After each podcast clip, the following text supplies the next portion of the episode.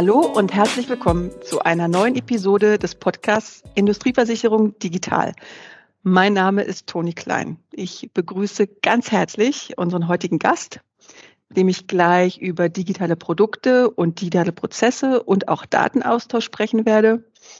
Und dieser Gast sagt, dass die Industrie sich genauso standardisieren lässt wie das Gewerbe und dass sie passabel ist für den Verkauf auf Plattformen. Herzlich willkommen, Michael Schliebhake von der Allianz. Hallo.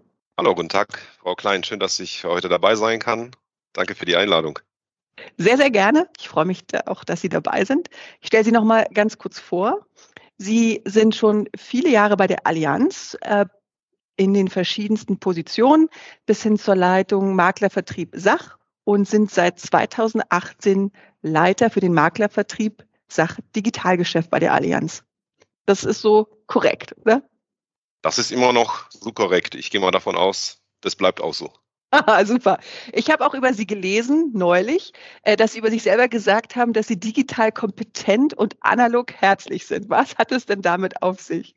Äh, ja, das, das ist für mich äh, eigentlich die Grundlage einer erfolgreichen Geschäftsbeziehung, die ähm, äh, zum einen, glaube ich, heutzutage äh, davon abhängt, dass man sich mit den modernen, äh, modernen Geschäftsmethoden auseinandergesetzt hat. Also äh, sozusagen den, den ersten Schritt Richtung Digitalisierung gemacht hat und auch in der Lage ist, äh, nicht nur fachlich, sondern auch technisch Sachverhalte zu erläutern oder zu verstehen. Und ähm, der, äh, der erste Punkt, die analoge Herzlichkeit, ist aus meiner Sicht noch wichtiger, denn äh, Transformation entsteht aus meiner Sicht immer nur in einem sehr, sehr starken Vertrauensverhältnis. So würde ich es mal beschreiben. Das äh, wollte ich mit der analogen Herzlichkeit zum äh, Ausdruck bringen.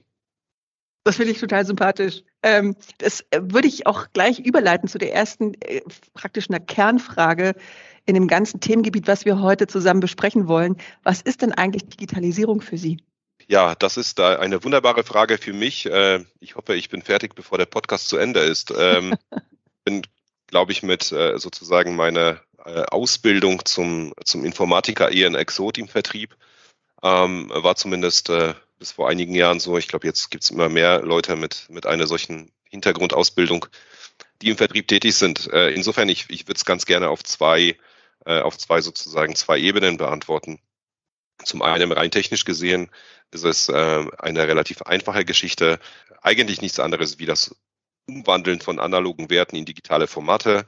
Also das, was man früher mit, äh, mit Lochkarten gemacht hat, später mit CD, heute äh, eben auf äh, anderen Datenträgern oder in Cloud. Das ist aus meiner Sicht sozusagen Digitalisierung in so einem ganz engen Sinne. Ich glaube aber, in, in, den, in den letzten Jahren erleben wir nicht nur in unserer Branche, sondern insbesondere in der, in der äh, gesamten Gesellschaft, und das betrifft ja nicht nur Deutschland oder Europa, sondern eigentlich weltweit, einen äh, gewissen digitalen Wandel, sowohl in der Gesellschaft, also im, im privaten Umfeld, in, in der Art und Weise, wie wir miteinander agieren, ähm, aber eben auch sehr, sehr stark in der Wirtschaft. Und wir, was wir sehen, sehen wir jetzt, glaube ich, auch durch Corona einigermaßen beschleunigt. Wir erleben gerade einen gewissen Übergang eben von analogen Technologien aus in, aus dem, aus dem äh, geprägt, also dadurch geprägten Industriezeitalter zum Zeitalter von, von, von Wissen, von Kreativität, von äh, digitalen Technologien, digitalen Innovationen. Aus meiner Sicht ähm, lohnt sich da auch ein Blick ähm, äh, an die Börsen. Ähm, man merkt schon, dass äh, sozusagen die, äh, die neuen Unternehmen, die neuen Ideen in der Gunst äh, der Anleger eher vorne stehen als die sozusagen die Old Industry die sich jetzt äh, in so einem äh, Transformationswandel ähm, äh, eben befindet. Deswegen zwei Themen. Äh, einmal ganz einfach, analog in digital und einmal ganz, ganz weitreichend, äh, auch im Sinne von, von Verhaltensänderung, Wahrnehmungsänderung, äh, also deutlich komplexer. Wie sehen Sie denn den aktuellen Stand der Digitalisierung heute in der Industrie- und Gewerbeversicherung? Ja, also die Digitalisierung, äh, das kann man, das kann man schon sagen. Die Digitalisierung ist in diesem Bereich gestartet und wir sind eher am Anfang als ähm, am Ende. Ähm, und das gilt für alle Beteiligte. Was aus meiner Sicht sehr, sehr positiv ist, ist eine sichtbare, eine spürbare große Anstrengung bei allen Beteiligten. ja, im Kontext von Prozessen, von äh, neuen Pricing-Ansätzen, von Incentivierung der äh, Digitalisierungsbemühungen und insbesondere auch in der Produktentwicklung. Aber was uns äh, nach wie vor fehlt, sind echte Normen, so eine Art DIN-Norm für den Datenaustausch unter den äh, Playern äh, in der Finanzdienstleistungsindustrie, die eben von allen Playern oder von allen Akteuren akzeptiert worden sind. Also es gibt jetzt sozusagen viele äh, gute Ansätze, manche ganz am Anfang, manche schon ein bisschen äh, weiterentwickelt, aber es fehlt nach wie vor so diese breite Akzeptanz dieser Normen. Äh, es gibt allerdings einige äh, Insellösungen, wo man äh, sozusagen äh, einen Makler mit einem Versicherer etwas vereinbart oder in einer etwas anderen eingegrenzten Form solche Vereinbarungen zu treffen sind. Und da sieht man schon, wie vorteilhaft diese Konstrukte sind. Äh, insofern würde ich sagen, alle sind unterwegs mit unterschiedlicher Geschwindigkeit. Ähm, das Mindset ist aber noch nicht überall, hat noch nicht überall so einen Reifegrad, wie, äh, wie es erforderlich wäre. Guter Punkt. Äh, viele Insellösungen machen ja noch kein Netzwerk. Ganz genau. Das ist genau die, äh, genau die Problematik. Ähm, ich bin jemand, der äh, sehr gerne sämtliche Entwicklungen und, und Ideen aus Sicht des Kunden sich anschaut. Und das, was wir hier tun, ist nicht durchgängig von Kundenzentrierung geprägt, sondern eben von, von anderen Interessen. Und ich glaube, um den Kunden am Ende zu überzeugen, brauchen wir ein Netzwerk, wie Sie es gesagt haben, und ähm, nicht äh, Peer-to-Peer-Verbindungen oder äh, solche Insellösungen, wie ich sie eben beschrieben habe. Total richtig. Welche Treiber würden Sie benennen für die Digitalisierung? Ist es eine Kundenzentrierung, eine echte? Gibt es andere aus Ihrer Sicht? Also die Digitalisierung an sich ist ja äh, ein, ein sogenannter Megatrend und äh, unterliegt aus meiner Sicht ganz, ganz vielen Einflussfaktoren, ähm, dem ganzen Thema Globalisierung, damit natürlich auch ähm, Vernetzung der Finanzdienstleistungsindustrie, ähm, die Start-up-Mentalität, die wir in unserer Branche jetzt gerade sehen äh, und erleben, von durchaus bekannten oder also sehr namhaften Startups bis äh, hin zu Kleingründungen ähm, von äh, Investoren äh, aus der Private Equity äh, Ecke, die jetzt in die deutsche Finanzdienstleistungsindustrie äh, ähm, äh, investieren, damit natürlich auch Investitionsgelder mitbringen. Das sind aus meiner Sicht so einige Treiber, die natürlich die, die Geschwindigkeit äh, deutlich erhöhen und damit natürlich auch einen gewissen Zwang für alle, die in diesem System unterwegs sind, äh, äh, für sich auch äh, einen Weg der Digitalisierung zu finden. Und am Ende, vielleicht nochmal abschließend hier sozusagen nochmal der ganz klassische Blick darauf. Am Ende ist es natürlich der Kosten- und Vereinfachungsdruck äh, und das Kaufverhalten der, der Kunden und zunehmend, zunehmend auch die Bereitschaft zu Datenerfassung und auch zum Teilen der Daten. Also das muss sich, glaube ich, noch ein bisschen einspielen, aber man merkt halt eben, dass, äh, dass sich viele Player sozusagen dem Gedanken einer ja, crossfunktionalen oder so einer interdisziplinären Zusammenarbeit öffnen. Interessant. Das wäre jetzt praktisch die Sicht auf die Treiber. Wenn wir jetzt auf die andere Sicht schauen, Sie haben es gerade eben schon so ein bisschen durchblicken lassen. Wie würden Sie Hemmnisse beschreiben? Also Sie haben es gerade gesagt, Peer-to-Peer-Sicht äh, mhm. ist nicht immer, ist nicht immer ein Treiber, sondern kann auch ein Hemmnis sein. Siehe mhm. Insellösung und fehlende Normen untereinander? Dann noch mehr? Ja, das ist, das ist aus meiner Sicht einer der Haupttreiber und äh, ich finde, wir sind, wir sind ja jetzt, äh, wir haben jetzt äh, gerade Anfang Dezember ähm, bekommen eine neue Regierung in Deutschland und da sieht man schon, was ein Grundhemmnis ist, beispielsweise am Thema Impfen, ne, so demokratische Entscheidungsprozesse, die führen nicht unbedingt zu, ähm, zum Abbau von, von ja, Innovationsträgheit. So ein ganz, ganz komplizierter Satz, weil man jetzt, glaube ich, auch aufpassen muss, was man dazu sagt.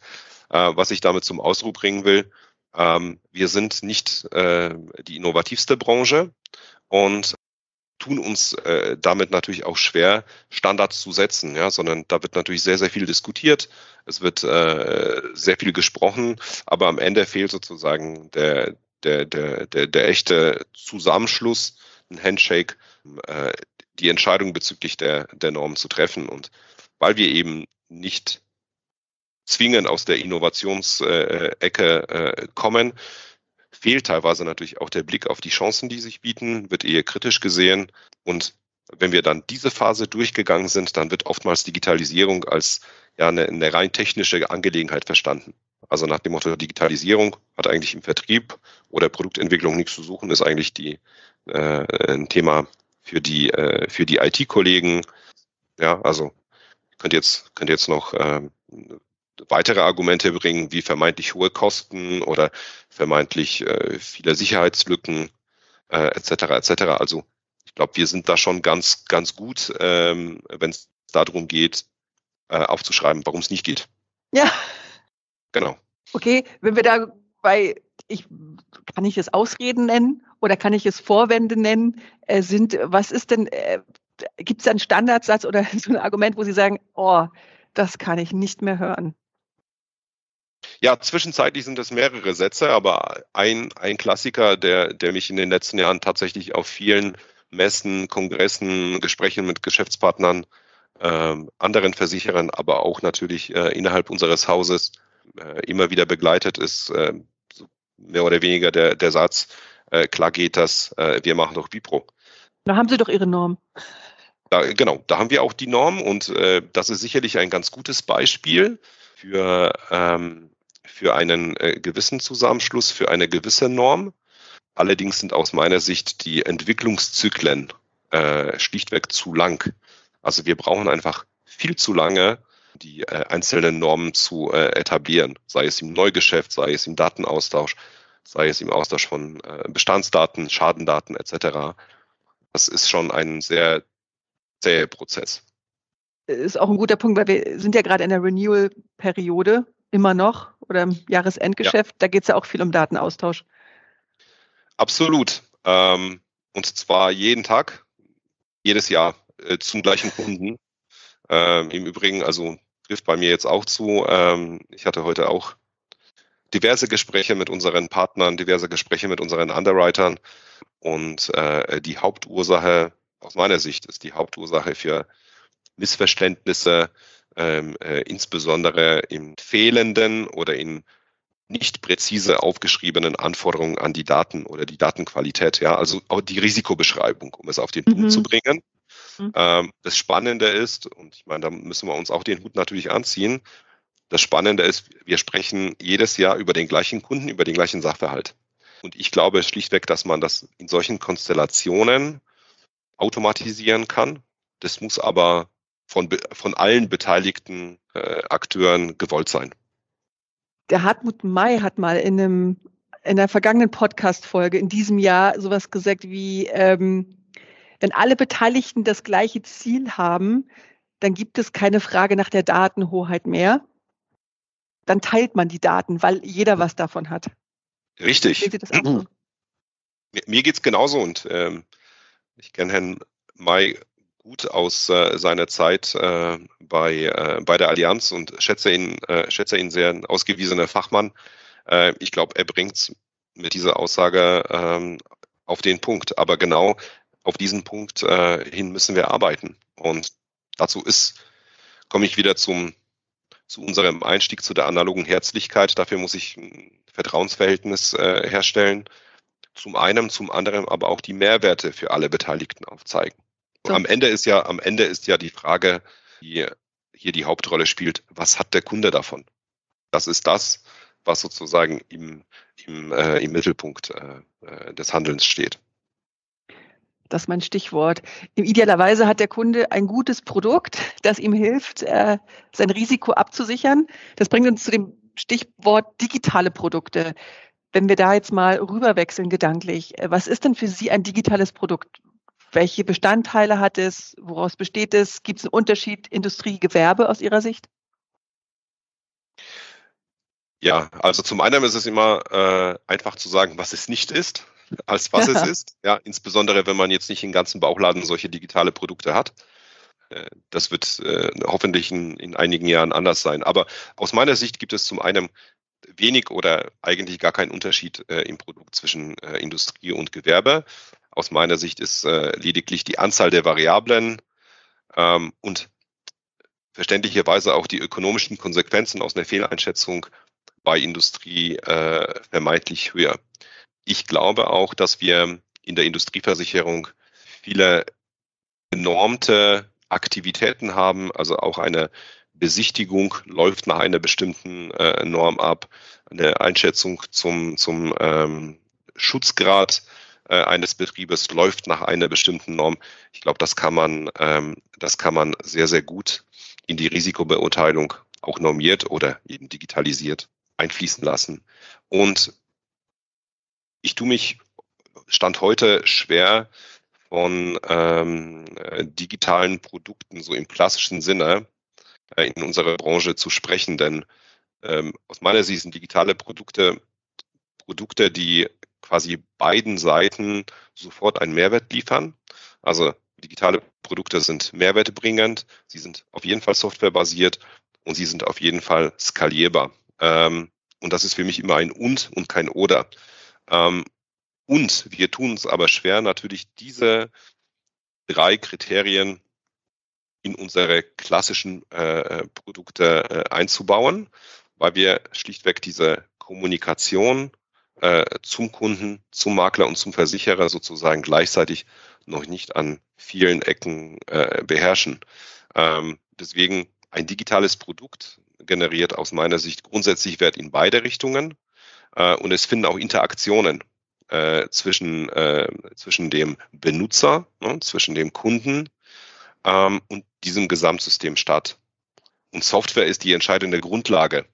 Äh, ja, es kann irgendwelche physischen Komponenten haben, Sensoren oder so etwas, aber äh, Software ist die Grundlage eines äh, digitalen Produkts. Und ein Beispiel aus dem, aus dem äh, Alltag, also ein E-Book ist für mich kein digitales Produkt, äh, sondern das ist einfach ein analoges Produkt, das äh, digitalisiert worden ist. Ähm, das kann man aus meiner Sicht jetzt so ein bisschen, so ein bisschen schnippisch äh, auf unsere digitalen Produkte äh, übertragen, ja, wo am Ende eben PDF-Dokumente generiert werden beim Versicherer und am besten von irgendjemand in das Bestandssystem des Versicherers eingetippt werden. Da sind keine digitalen Produkte. Deswegen würde ich da, bin ich da sehr, sehr streng wahrscheinlich in der, in der, in der, in der Einschätzung unserer Innovationsfähigkeit in diesem Bereich. Man kann das hat man gerade auch schon in den Ausführungen gemerkt, das digitale Produkt und den digitalen Prozess gar nicht voneinander trennen. Das gehört zusammen. Ne? Kunde, Versicherer, Makler, Makler, Kunde, Versicherer, Kunde. Mhm. Sie haben es eben auch schon angedeutet. Glauben Sie oder haben, gibt es aus Ihrer Sicht eine Präferenz zu bestimmten Prozessen, die, wären sie digitalisiert oder sind sie digitalisiert, den größten Mehrwert für das Netzwerk für den Markt bringen? Sind es vertriebliche, betriebliche Prozesse oder vielleicht etwas in der Kommunikation? Also ich glaube, das hängt natürlich äh, sehr stark, äh, ähm, sehr stark vom, vom Blickwinkel desjenigen, den Sie fragen. Ich, ich komme sehr, sehr stark aus der äh, vertrieblichen Ecke, äh, sprich sozusagen meine Aktivitäten beziehen sich ähm, im, äh, im Wesentlichen oder in großen Teilen auf das Entwickeln äh, des, äh, des Geschäftes mit unseren Partnern. Insofern geht mein Fokus äh, natürlich dahin. In Summe glaube ich aber, dass es vermutlich mehr die betrieblichen Prozesse sein werden, die ähm, den größten Mehrwert äh, für den Markt äh, äh, und für die Datenqualität bringen werden.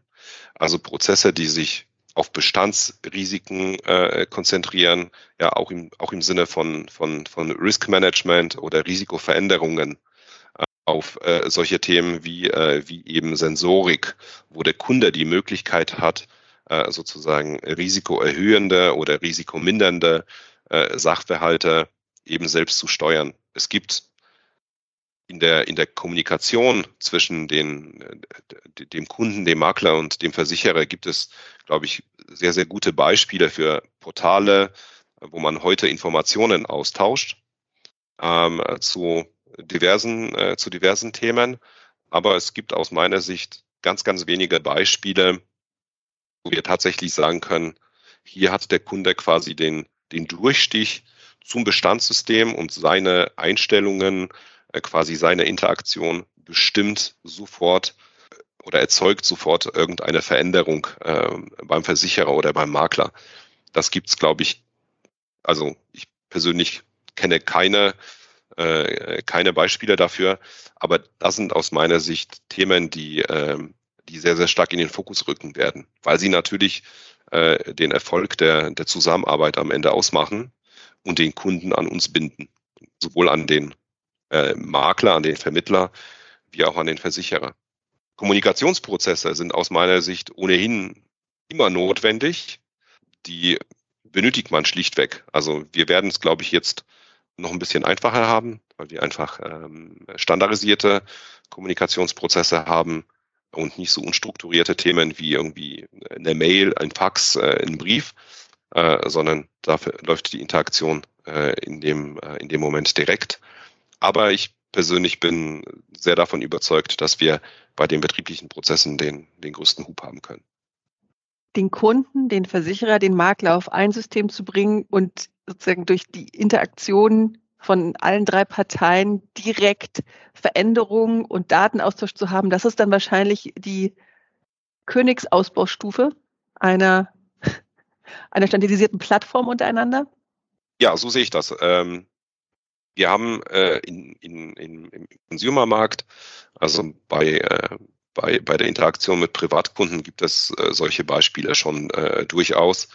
Man könnte jetzt auch sagen, so eine, so eine Handybuchversicherung ist im weitesten Sinne ähm, ähm, ein solches Produkt oder ein guter Ansatz, eine gute Idee, ähm, die wir jetzt aber adaptieren müssen. Und blöderweise ist halt eben ein Industriebetrieb etwas komplexer als ein Handy.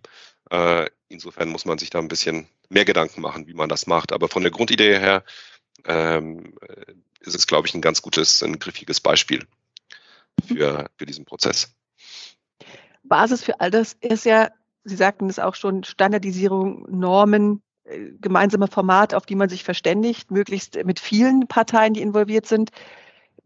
Was halten Sie denn von äh, Standardisierungsinitiativen in der Branche, BIPRO Open Insurance? Glauben Sie daran? Oder braucht es einen ganz neuen Ansatz?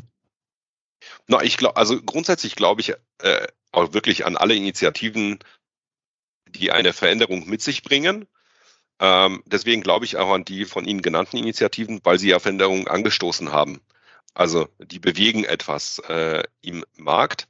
Äh, und möglicherweise ist es am Ende nicht die eine Königsnorm, die wir, äh, die wir haben werden, sondern zwei, drei verschiedene. Ähm, das kann man aus meiner Sicht sehr, sehr gut handeln.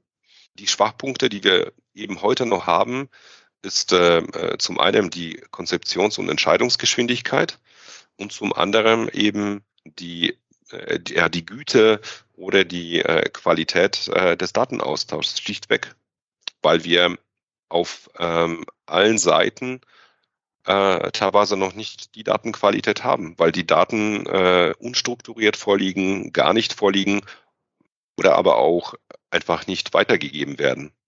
Und ähm, wir brauchen das äh, zum einen nahtlos, zum anderen vollständig, äh, damit diese Norm leben. Und es gibt, in, also wir haben ähm, äh, zwischenzeitlich äh, etliche Bipro-Normen im Einsatz, so wie viele unserer ähm, äh, Mitbewerber am Markt. Ähm, und äh, ich glaube, das möchte niemand, äh, niemand mehr missen. Wir brauchen aber noch viel, viel mehr, äh, insbesondere in Richtung äh, Gewerbe und Industrie.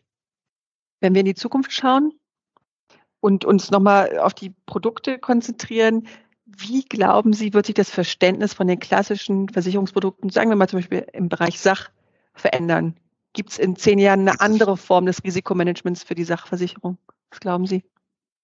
Ja, also ich bin, bin mir relativ sicher, dass es das äh, geben wird.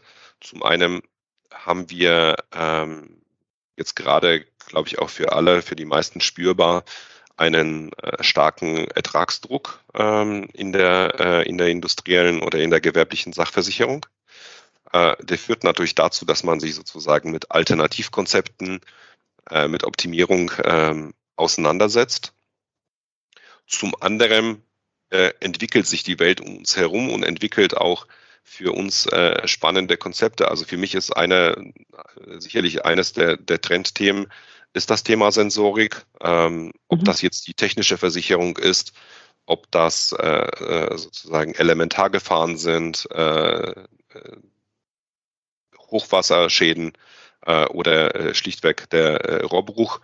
Ähm, Sensorik ist aus meiner Sicht äh, tatsächlich ähm, ein Trend, den wir als Industrie äh, zwingend äh, mitentwickeln müssen, ähm, weil es uns, und da bin ich sehr sicher, weil es uns äh, äh mit Sicherheit erlauben wird, viele der Schäden äh, sozusagen im Vorfeld, ja, in Anführungszeichen vorherzusehen, äh, indem man einfach feststellt, dass sich eine Maschine nicht richtig verhält oder aber dass sozusagen irgendwo Wärmeentwicklung gibt, etc. etc. Ich glaube, die Beispiele sind äh, gut, gut nachvollziehbar.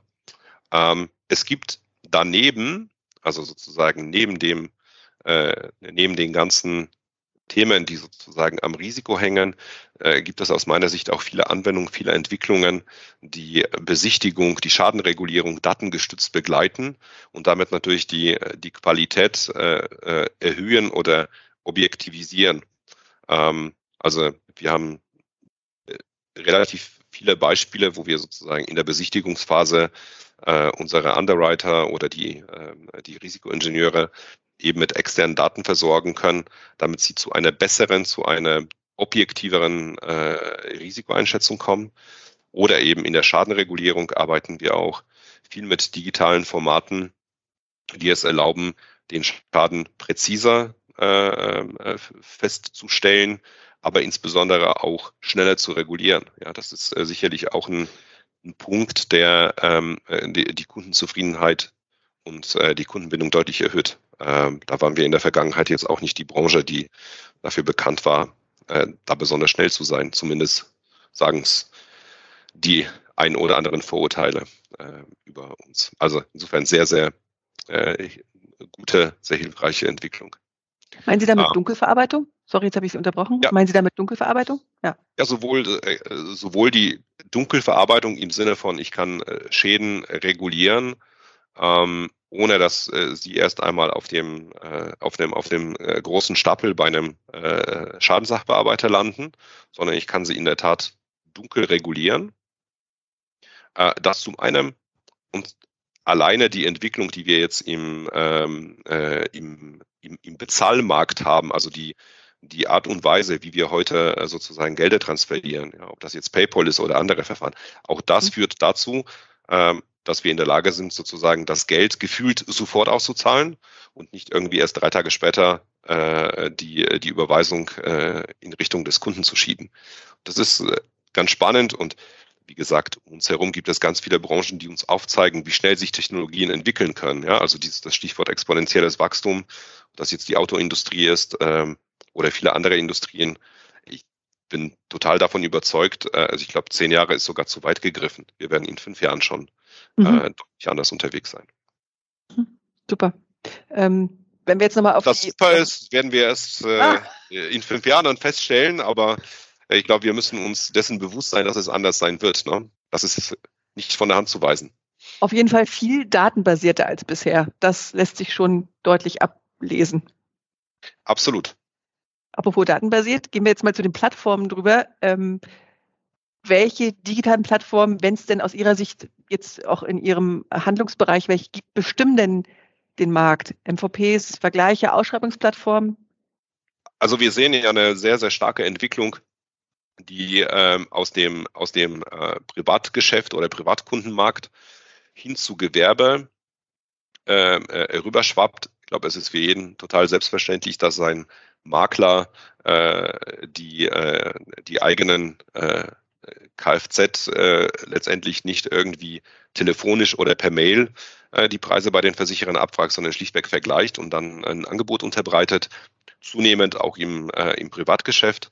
Was wir jetzt sehen, sind sozusagen die gleichen Verfahren in, in der Gewerbeversicherung. Also wenn man sich ähm, bestehende Angebote am Markt anschaut, dann kann man schon sagen, dass sowohl die Mehrzahl der Risiken äh, ähm, abgesichert werden kann, also dass es quasi Lösungen für alle Branchen gibt und nicht nur für irgendwelche Spezialthemen. Also ich bin als Makler in der Lage, meinen gesamten Kundenbestand über eine solche Plattform zu vergleichen, zu rechnen, zu verwalten. und nicht nur eben äh, Teile davon.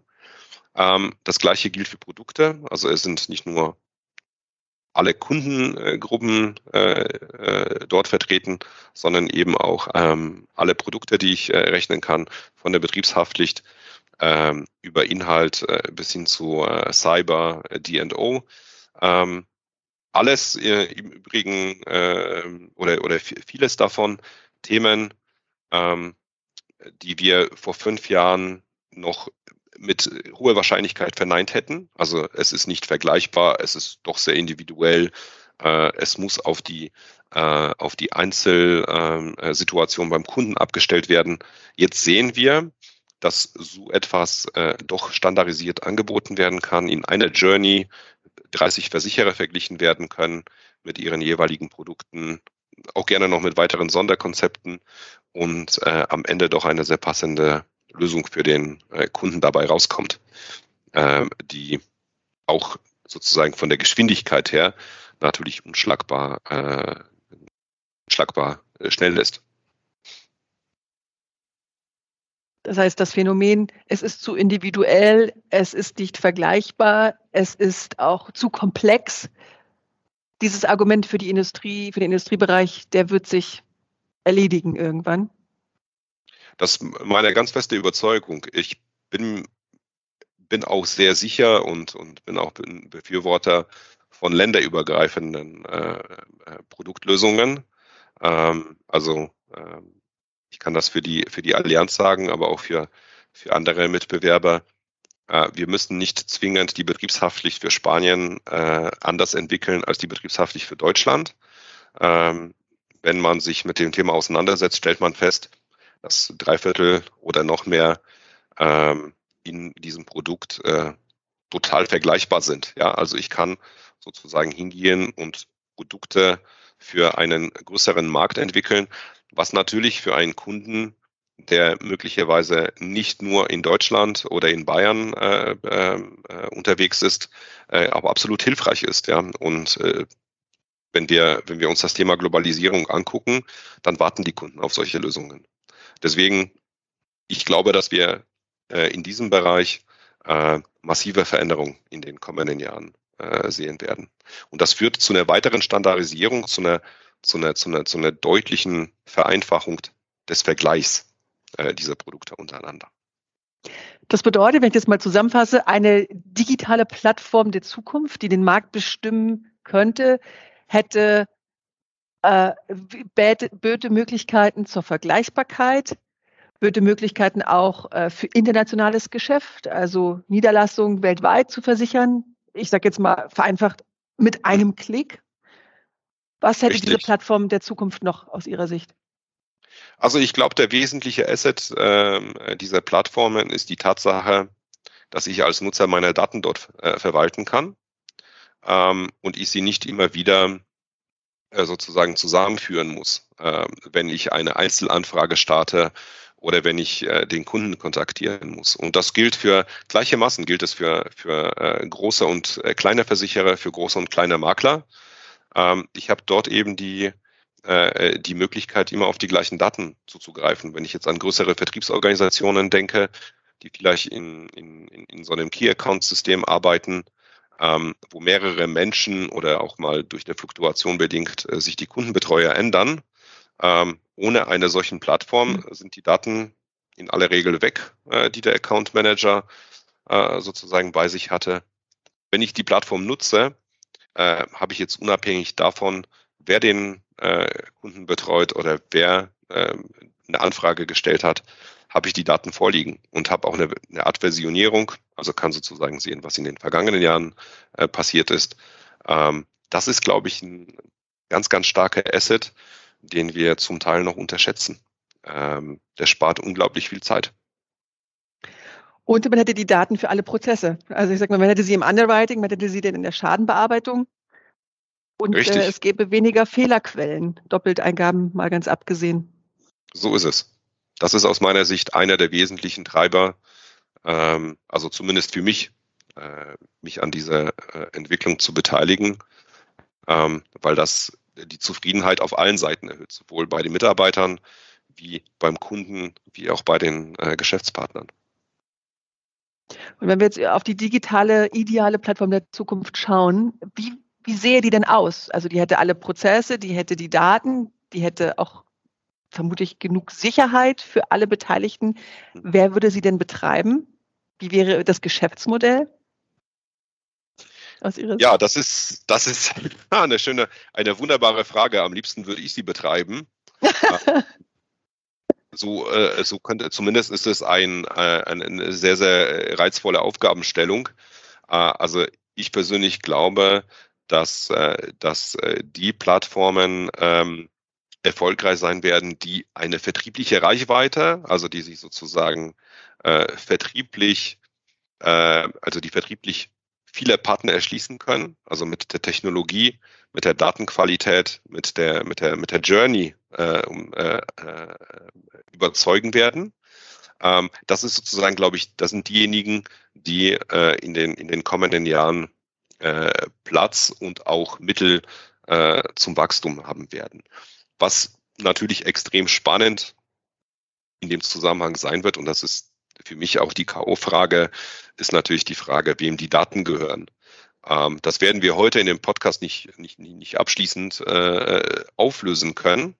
Ähm, aber am Ende wird es darum gehen, ähm, wie sind die äh, quasi Besitzverhältnisse äh, der Beteiligten, was, äh, was die Daten angeht. Ne? Gehören sie, am Ende gehören sie dem Kunden, das ist meine persönliche mhm. Meinung. Aber die Frage wird sein, inwieweit habe ich eine starke Bereitschaft der beteiligten Akteure, was äh, Teilen, Einstellen, Vervollständigen äh, von Daten angeht. Und das sehen wir, Entschuldigung, sehen wir in der Automobilindustrie äh, ja ganz gut. Äh, wer heute als äh, Autohersteller Mobilitätsservices anbieten möchte, braucht ehrlicherweise weniger die Daten zu den Fahrzeugen, sondern braucht eigentlich die Daten der Kunden, also welche welcher Mensch benötigt gerade wo welche Art von Mobilität. Da hilft es mir nicht zu wissen, dass ich irgendwo drei Fahrzeuge stehen habe. Ich muss ja wissen, wo, wo die Kunden gerade unterwegs sind. Und da sehen wir eben, dass es nicht zwingend die Autohersteller sind, die diesen Mobilitätsmarkt äh, beherrschen. Denn die Zugriff auf die Bewegungsdaten haben äh, in aller Regel äh, äh die, äh, die anderen, äh, die anderen im Sinne von Apple, von Google, also die äh, Tech-Konzerne. Und ich persönlich glaube, die werden diejenigen sein, die äh, dann in der Lage sind, den richtigen Service anzubieten oder zumindest sozusagen in der schönen Position zu sein, die Daten ähm, zu einem guten Kurs zu verkaufen. Aber wir müssen uns klar sein, ähm, welche Normen, welche Vereinbarungen gibt es zum Thema Wissenstransfer, Strukturinformation, Marktdaten und all das, was sozusagen in dieser in diesem, äh, in diesem Bereich äh, wichtig ist. Wer hat Zugang zu den Daten? Das ist aus meiner Sicht ähm, äh, die, die Grundherausforderung. Die Plattform oder der Betreiber, der diese Frage äh, am besten löst, der wird äh, der erfolgreiche sein. Also für mich ist, äh, um das in einem Satz zu sagen, wird derjenige erfolgreich sein, der das, der die Frage der ähm, der Datennutzung äh, löst. Wir nähern uns jetzt dem Ende von unseres Podcasts. Ich habe eine berühmte, äh, die berühmte Abschlussfrage für Sie, Herr Schliebhake. Wir haben jetzt über viele Spannend. Themen gesprochen, ja, digitale Produkte, Prozesse, Datenaustausch, Standardisierung, Normen, Plattformen. Gibt es ein Thema, das Ihnen im Zusammenhang mit der Digitalisierung selber persönlich sehr am Herzen liegt? Dann würde ich Sie gerne dazu bitten, noch mal was zu sagen. Ja, das ist äh, sozusagen das Vertriebsherz äh, an der Stelle und damit verbunden die absolute Kundenzentrierung. Das ist das, was mich treibt, ähm, was, äh, was mich sozusagen antreibt, ähm, ähm, an dem äh, quasi an, an der Digitalisierung äh, zu arbeiten. Das ist aus meiner Sicht das wichtigste Thema um eben gegen Markteintritte von, von Wettbewerbern aus dem Technologiesektor zu bestehen. Und äh, für mich gibt es da ein Stück so ein mahnendes Beispiel äh, aus der Finanzdienstleistungsindustrie und das sind die Banken, die äh, eben nicht nur in Deutschland, sondern ja im Prinzip weltweit es äh, nur bedingt gut hinbekommen haben, ähm, solche Markteintritte, also äh, sozusagen im Mittelpunkt solcher Markteintritte zu, zu, äh, zu stehen. Wir sehen durch, durch den Erfolg vieler neue Digitalbanken ähm, oder andere Fintechs, ähm, dass sich die, die Old Economy in diesem Bereich äh, sehr, sehr schwer tut. Und deswegen ist äh, Kundenzentrierung oder Customer Centricity für mich äh, tatsächlich der, der Haupttreiber. Und das ist für mich aber nicht eine Kundenorientierung, sondern Kundenzentrierung ist für mich deutlich weitergehender. Das ist die konsequente Ausrichtung äh, am Kunden. Und das funktioniert ehrlicherweise eben nur mit den eben besprochenen Digitalprodukten, wo ich eben den Kommunikationstransfer in, in beide Richtungen habe. Also ich muss am Ende des Tages verstehen, was, also sozusagen nicht nur verstehen, was mir der Kunde da schickt, sondern insbesondere verstehen, warum er das getan hat. Also die Analyse, das Verstehen dessen, was er dort tut, um äh, eben mein Produkt weiter zu, äh, zu optimieren. Das ist für mich äh, sozusagen die, die, der, der wesentliche Aspekt der Kundenzentrierung. Und damit natürlich auch ein, ein Fokus auf die werthaltigen oder sogar nur auf die werthaltigsten Kunden. Ja, die kann ich, äh, glaube ich, in einer solchen Journey sehr, sehr gut äh, äh, identifizieren. Denn am Ende wollen wir die Kunden nicht nur äh, glücklich machen, sondern ihnen auch einen äh, nachhaltigen äh, Nutzen schaffen. Das ist äh, das, was mir, ähm, was mir ähm, am Herzen liegt. Und ich glaube, es gibt ähm, in den Branchen oder in anderen Branchen gibt es, ähm, äh, gibt es viele gute Beispiele für eine konsequente Kundenzentrierung. Ja, Steve Jobs ist für mich so ein, ja, so ein Rockstar dieser Bewegung. Der hat tatsächlich dieses Thema Customer Centricity äh, Mainstream-fähig gemacht. Ähm, und er hat es ehrlicherweise schon vor 30 Jahren erkannt, dass die Technologie nur ein Mittel zum Zweck ist, um die Kunden zu begeistern. Und deswegen müssen wir uns äh, in der Tat gerade in unserer, äh, in unserer Industrie mit diesem Thema äh, sehr, sehr stark äh, auseinandersetzen. Ich wollte Sie gerade noch mal fragen, ist das Verstehen der Kunden für Sie dann durch Technologie oder durch Menschen gemacht? Ja, das ist äh, eine äh, ganz gefährliche Diskussion. Ähm, ich persönlich glaube, dass wir die, ähm, das Verstehen unserer Kunden durch die äh, Technologie quasi als ein, äh, als ein Mittel zum Zweck extrem gut gestützt äh, durchführen können. Ähm, am Ende ist es aber logischerweise wie, wie so oft ein, eine Frage des Mindsets, ne? also der Unternehmenskultur, des, äh, des eigenen Purpose. Ähm, ich persönlich bin aber davon überzeugt, dass wir die Technologie eben benötigen, äh, um äh, das Thema Kundenzentrierung zu entwickeln. Weil ohne Daten, ohne Erkenntnisse, ohne Feedback ähm, werde ich, äh, werde ich meine Kunden vermutlich, ja, zumindest im Massengeschäft, äh, nicht, äh, nicht verstehen können. Und es geht übrigens, also Kundenzentrierung heißt nicht, äh, das zu machen, wonach der Kunde äh, äh unbedingt äh, schreit, ne? sondern es ist die Fähigkeit, äh, die Bedürfnisse der Kunden zu antizipieren. Und manchmal sagt der Kunde was ganz anderes, als er sich wünscht. Ähm, und ich persönlich bin davon überzeugt, dass wir das mit äh, Technologie äh, sehr, sehr gut ähm, messen und äh, eben auch nutzen können. Vielen Dank, Herr Schlipake. Sehr gerne. Äh, vielen Dank, Frau Klein. Das war ein sehr schönes Gespräch. Danke für das Teilen, danke für Ihre Zeit und äh, alles Gute für Sie und bis bald. Herzlichen Dank. Dankeschön. Tschüss. Tschüss.